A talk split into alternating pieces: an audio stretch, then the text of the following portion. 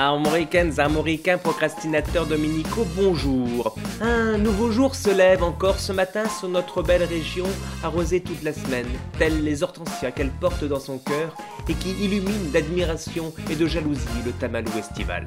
La question se pose, combien de jours nous reste-t-il à vivre? Le virus coronasien va-t-il réussir à arrêter à lui tout seul les fléaux de notre époque comme le dérèglement climatique, le capitalisme ravageur et les heures pleines de Cyril Hanouna sur C8 Réponse dans quelques semaines. Pour ceux qui seront toujours là. Loin de l'agitation du monde, chez nous, il existe encore un village d'irréductibles bretons qui résiste encore et toujours à l'envahisseur.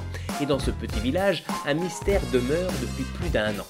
Nous sommes à Plougastel, à l'embouchure de l'Elorne. Sur la grève, Juste en face, on aperçoit le port de Brest, avec ses grues immenses qui dessinent des chimères inquiétantes à la nuit tombée. En se baladant sur ces grèves, le promeneur perdu dans ses pensées ne verra peut-être pas cette pierre rustre et noble, à l'image du caractère des Bretons fiers et têtus, qui dirigent des chalutiers dans des creux de 10 mètres tout en mangeant des galettes saucisses. Sur cette pierre, des signes, des lettres, des mots sont graffés. Que signifient-ils Que racontent-ils Sont-ce des mots? Ont-ils un sens? Autant de mystères?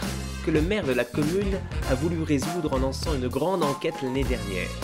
Vous vous souvenez sans doute de ces hordes de journalistes venus de la capitale, bien sûr, mais aussi d'outre-Manche, d'outre-Rhin, d'outre-Pyrénées, et même d'outre-Atlantique, et même d'outre-loin là-bas où ils bouffent des chauves-souris et après ils s'étonnent qu'ils sont malades. Il est vrai que l'actualité mondiale était assez pauvre, hein.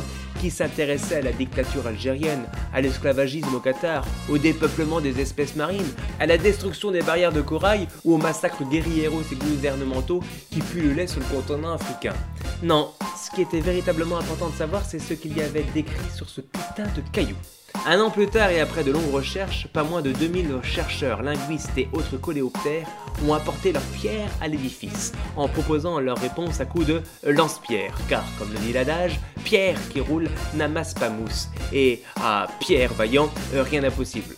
Euh, bon, 68 dossiers complets ont été reçus et 6 ont été examinés. Au final, c'est une égalité deux savants ont trouvé la réponse. À 80%. C'est comme si Eugene Bolt gagnait le 100 mètres sur 80 mètres et qu'après il disait bon bah je suis le premier a priori on peut on peut plus me dépasser euh, j'arrête là. Ouais bon c'est vrai c'est ce qu'il faisait.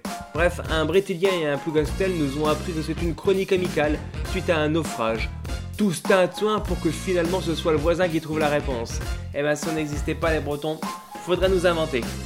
Quant à moi, retrouvez-moi la semaine prochaine sur YouTube, SoundCloud, Podcast Pattern, One Gain, pour une nouvelle euh, chronique La semaine de Simon. Et d'ici là, Kenavo!